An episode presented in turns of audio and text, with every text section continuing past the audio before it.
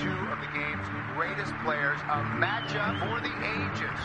These guys, they come at tennis so differently. Their games are nothing alike. Utter domination of his great rival this evening. Federer a nivel tenístico pues excelente en todos los sentidos. He has an intensity like that maybe almost no other tennis player has ever had. Undefeated champion at Roland Garros. Estáis escuchando sonido del documental eh, que cuenta la, la, la rivalidad entre Roger Federer y, y, eh, Rafa Nadal. Eso es. Eh, Dani Palacios, buenas noches. Buenas noches. Eh, eh, hablábamos estos días pasados de la película que acaba de estrenarse también, que cuenta otra rivalidad memorable en el mundo del tenis, cual fue la que protagonizaron eh, Bjorn Borg Y John McEnroe. y John McEnroe. Yo creo que hay mm, más similitudes en la forma de ser eh, de Roger Federer y Rafa Nadal, no en el estilo de juego, en la forma de ser, que la que había entre John McEnroe y Bjorn Borg, que eran dos estilos absolutamente contrapuestos de tenis y dos personalidades absolutamente distintas. No Sí. tenían nada que ver el uno con el otro. Pero es verdad que este deporte se ha hecho aún más grande de lo que ya era gracias a una rivalidad entre dos auténticos caballeros de la pista. ¿eh? Desde luego, eso no hay, ni- no hay ninguna duda. Esto, yo voy a empezar eh, preguntándote por la- las grandes. Esto es como, como que no te puedes quedar con los dos, ¿no? Yo voy a empezar preguntándote, ¿qué, eh, ¿qué prefieres? ¿Coca-Cola o Pepsi? Eh, ¿Qué prefieres? ¿Nike o Adidas? ¿Qué prefieres? Eh, ¿El Madrid o el Barça? Eh, no, Alem Pro, ya lo sé. Alem, no, no Alem Pro, Ayrton Senna. Larry Bird o, o Magic O Johnson. Magic Johnson.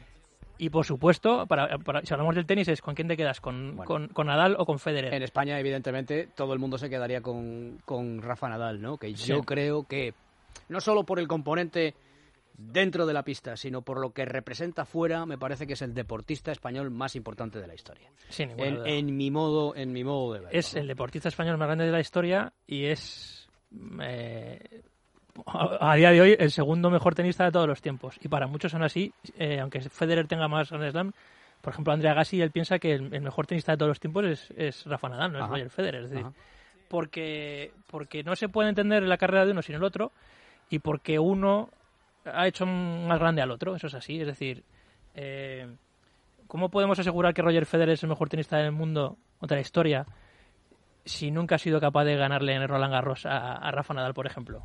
Por ejemplo. Es así de sencillo. La, la única vez que ha ganado eh, eh, Roger Federer eh, en, en Roland Garros ha sido el, el año que perdió contra Soderlin eh, Nadal, pero nunca ha conseguido ganarle en tierra batida. Sin embargo, Nadal sí que le ha ganado en, en otras superficies a, a Roger Federer.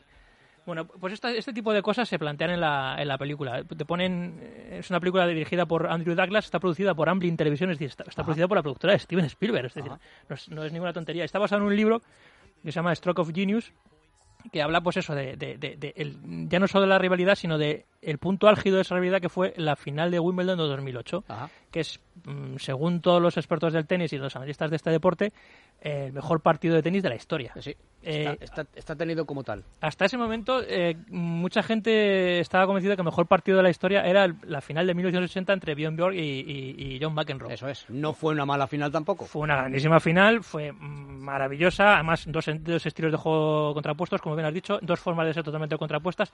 Y aquí vemos en, esta película y en, esta final reciente, recordamos que efectivamente tanto Roger Federer como Rafa Nadal eh, muestran dos estilos diferentes de entender el tenis. No de entenderlo, sino de mostrarlo. Eh, eh, Roger Federer es toda elegancia, es como técnicamente exquisito, parece casi un bailarín, incluso el porte, la manera que tiene de entrar a la cancha, con siempre perfectamente bien vestido, pues reflejando un poco lo que es, ¿no? Un suizo, es un suizo que es pues como un reloj, milimétrico, perfecto, Lo- todo lo- encaja, todo, todo va a la perfección. Claro, lo más parecido eh, que yo recuerdo al modo de interpretar el tenis que tiene Roger Federer eh, es Pete Sampras. Es decir, son, eran dos tenistas de poner en vídeos a los niños en las escuelas de tenis. Es decir, Claro. mirad, mirad chicos, no se puede jugar mejor al tenis. A la manera de, eh, de- ejecución y visualmente, estéticamente, Claro. es una manera de jugar perfecta. Porque O sea, a, nivel de fundamentos, Claro. yo creo que no se puede mejor jugar mejor que juega, que juega eh, Federer. Porque efectivamente, no solo en el, en el mundo del tenis, ¿eh? Eh, hoy es el protagonista de, de tu sección. Yo creo que en general en todos los deportes es eh, aplicable ese sentido de parece que está bailando. Sí. Es verdad, por ejemplo, Zidane parecía que bailaba. Sí, eso, bueno, se, se- se- se compara, cada- siempre hay comparaciones con otros deportes, Claro. con otros deportistas. Eh, Michael Jordan. Efectivamente. Parecía que estaba, parecía que estaba bailando. Muhammad Ali Sí. flotaba, estaba flotando, bailaba en... Y es verdad que eh, Roger Federer parece que baila, parece que es Fred Astaire. Claro, parece que parece que es innato, ¿no? Parece que él ha nacido con esa condición, es decir, ha sabido ha nacido sabiendo jugar al tenis. Eso dice uno de sus preparadores, Pierre Paganini, que dice, claro, nosotros vemos a Federer y efectivamente Federer lo vemos pues que es un tenista como un artista. Porque ya no solo juega bien al tenis, sino que juega, hace bonito el tenis, hace bonito el deporte. Y lo que no sabemos es que detrás de todo eso hay muchísimo trabajo. Claro, hay muchísimo, muchísimo trabajo que, que, todo, que, que nadie eh, tiene, tiene en consideración simplemente porque lo ves que, lo ves que parece que es fácil.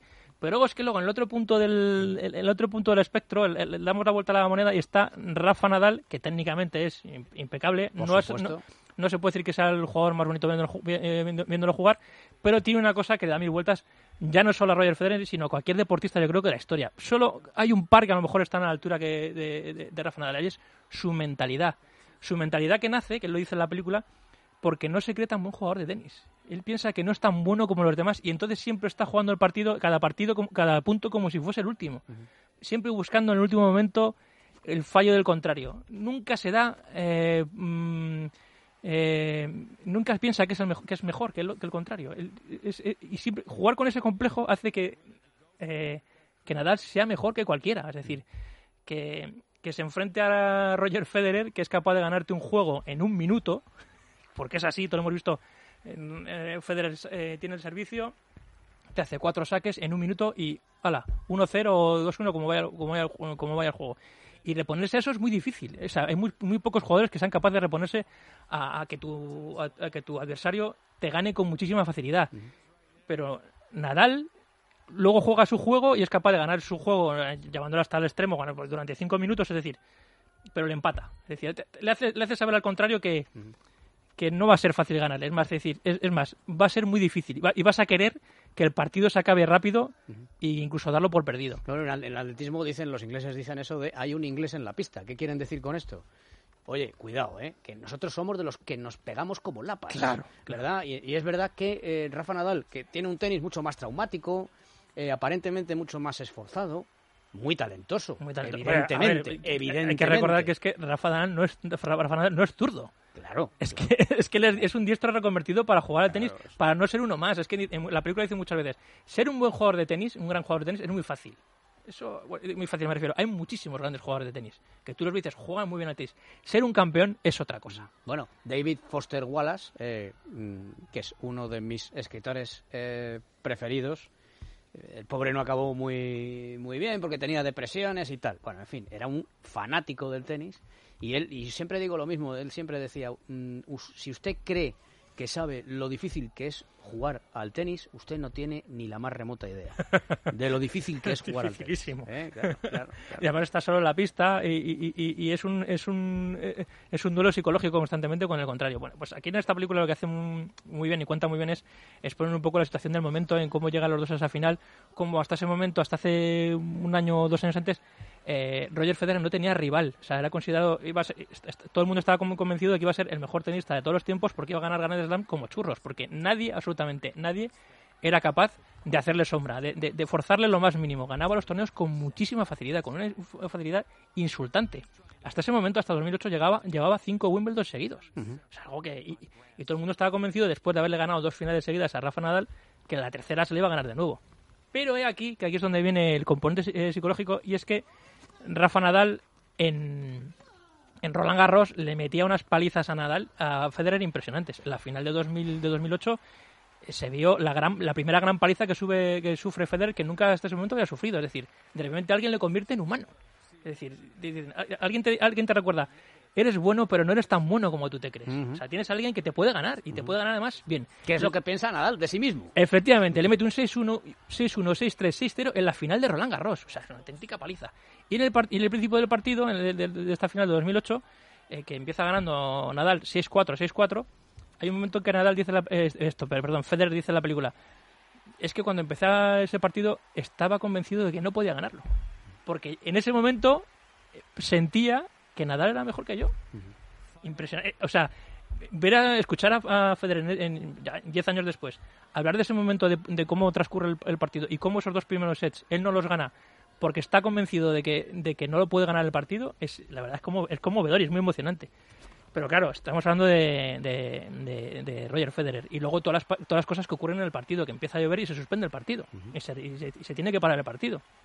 Algo que obviamente eh, beneficia al que va perdiendo. En ese momento iba perdiendo 2 a 0, pero eh, si te co- cortan el ritmo al ganador, eh, es, Te co- primero cortan el ritmo, segundo te rearmas. Te rearmas, efectivamente. Psicológicamente, mentalmente, te da tiempo a pensar, porque sobre la pista no, no, no, no- más que pensar tienes, lo que tienes que hacer es ejecutar muchas veces sin pensar. Sí. Eh, y claro, eso beneficia evidentemente al que va por detrás en el marcador, claro. Pues eh, está muy bien este documental porque muestra el factor humano de los dos, de estos dos grandes tenistas y, y vemos cómo ellos analizan el partido y cómo qué sentían en cada momento. Hacen un balance de toda su carrera, pero justo pero se centran muchísimo en, el- en momentos puntuales del partido. Entonces hablan de este momento efectivamente de que de que este parón beneficia beneficia a Federer y cuando se reanuda el partido efe- efectivamente Federer es capaz de remontar el partido en dos sets agónicos jugados al tiebreak que acaban con 7-6 7-6 a favor del suizo, pero en un momento determinado en el, en el, en el, cuarto set en el cuarto set, en el tiebreak, va ganando Rafa Nadal 5-2.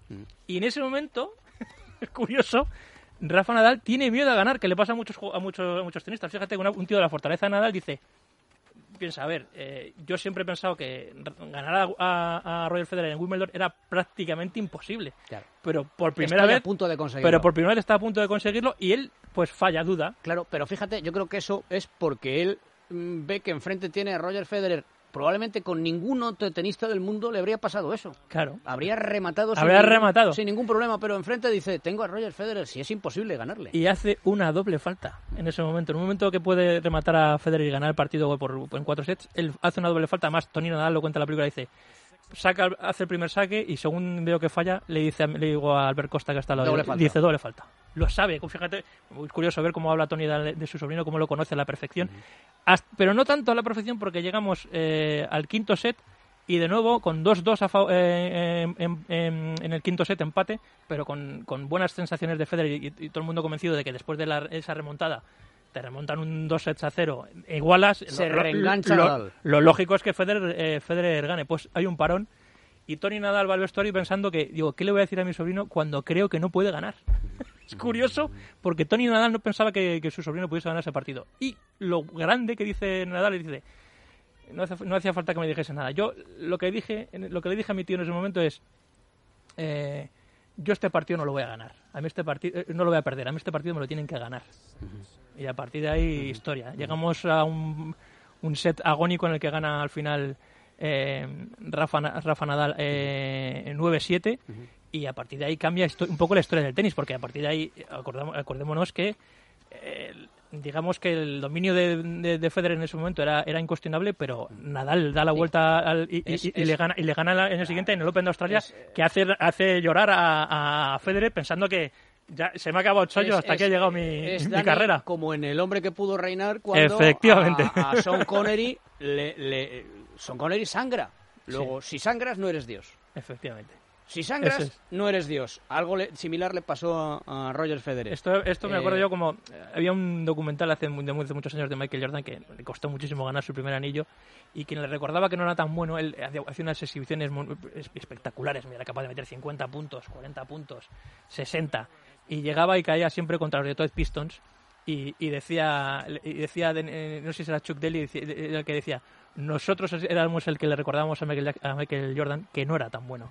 Pues Nadal recordó- recordaba a Federer que no era tan bueno. Yo creo que, y además me parece que hay eh, declaraciones al respecto, que Bjorn Borg también estaría de acuerdo en decir que Rafa Nadal es el mejor tenista de toda la historia. Sí, Me parece. A, ni- a nivel... Hay que, hay que recordar que, el- estoy hablando de memoria ahora, pero me parece que Borg se retira con 26 años. Bueno, esto es, esto también es que la- en el documental también sale John McEnroe hablando de este partido, lo analizan. claro. Y, y en el año 80 se jugó esta final que gana Bjorn Björk, que por cierto hay una película reciente de ficción en Sí, la que sí, sí. se recrea esta final.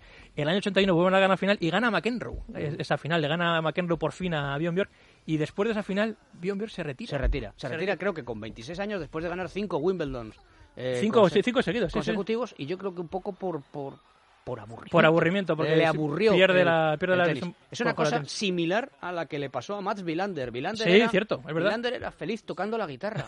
No le gustaba demasiado el tenis. Pasaba por allí y de repente se convirtió en el mejor tenista de- del mundo, pero no era una cosa que le apasionase. Y luego este duelo siempre nos hace la, cuestionarnos el qué hubiera pasado si ninguno de los dos no, hubiese- no hubieran sido coetáneos del otro. Es decir, habrán dominado el tenis de manera, vamos, insultante. Habría- Muy bien. Na- Nadal habría llevado conseguido veintitantos Grand Slam y Federer también, claro. Está en Movistar el, el documental. Sí, está en Movistar, sí, sí, es un documental de ¿Se llama? ¿Se llama? Se llama eh, Nadal, Fe- Nadal Federer y el partido del siglo. Y el partido del siglo. Muy bien.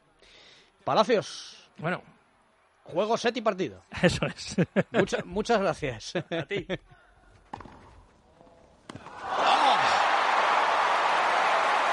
Well, no wonder people stand. It's just different tennis than we've ever seen. There's